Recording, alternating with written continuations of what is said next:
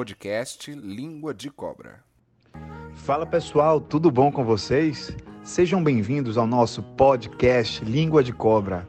Aqui quem fala é Diego Macena, estudante do Bacharelado Interdisciplinar em Saúde. E eu sou Matheus Matos. Esse episódio foi produzido pelo Núcleo de Orfeologia e Animais Peçonhentos da Bahia, em conjunto com os estudantes da disciplina Ação Curricular em Comunidade e Sociedade da Universidade Federal da Bahia.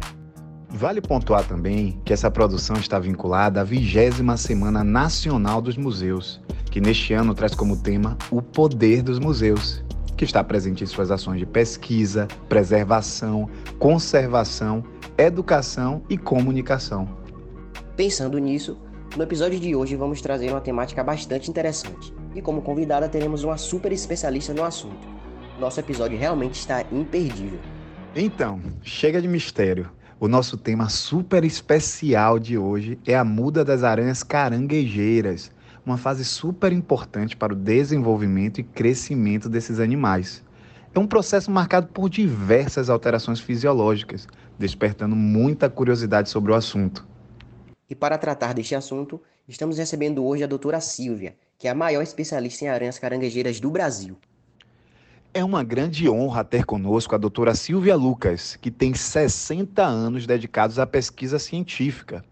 Atualmente, a nossa querida entrevistada segue trabalhando como pesquisadora colaboradora do Laboratório Especial de Coleções Zoológicas do Instituto Butantan.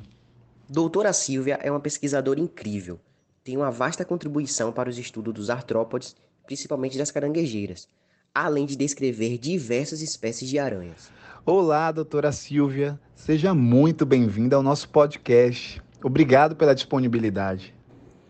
Olá, pessoal. Eu agradeço o convite e gostaria de esclarecer algumas dúvidas que vocês têm sobre as aranhas caranguejeiras. Doutora Silvia, diante da diversidade de animais que existem, como surgiu o interesse pelas aranhas e por que as caranguejeiras? Quando entrei no Instituto Butantan, há 60 anos atrás, o nosso laboratório continha uma grande diversidade de aranhas caranguejeiras, todas vivas e em gaiolas, o que me interessou bastante. Muito interessante as suas considerações. E o que seria a muda das aranhas caranguejeiras?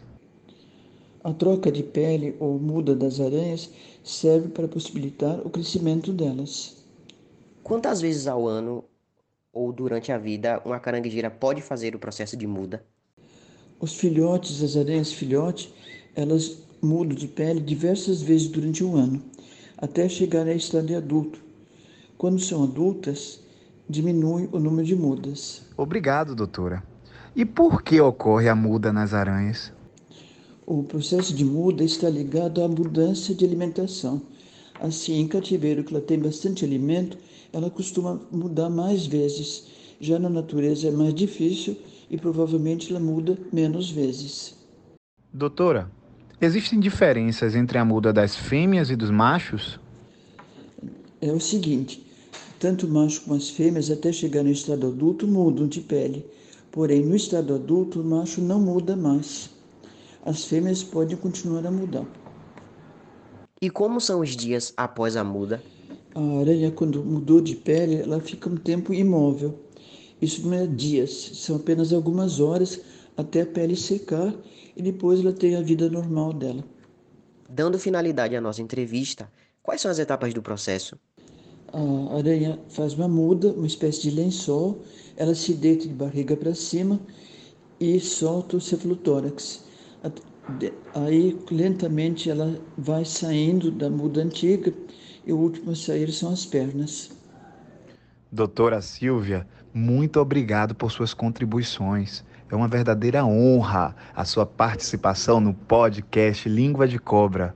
Antes de encerrar, fica esse espaço aberto para suas preciosas considerações finais.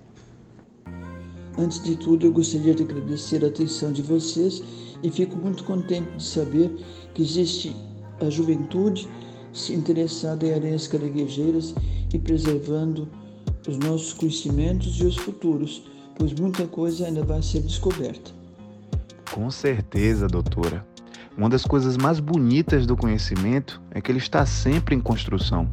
Por isso convidamos você, nosso ouvinte, a continuar acompanhando o podcast Língua de Cobra e ampliando essa rede do saber.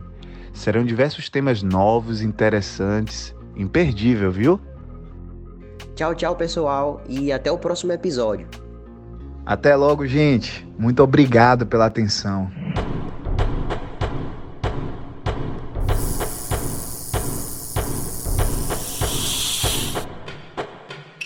Podcast Língua de Cobra.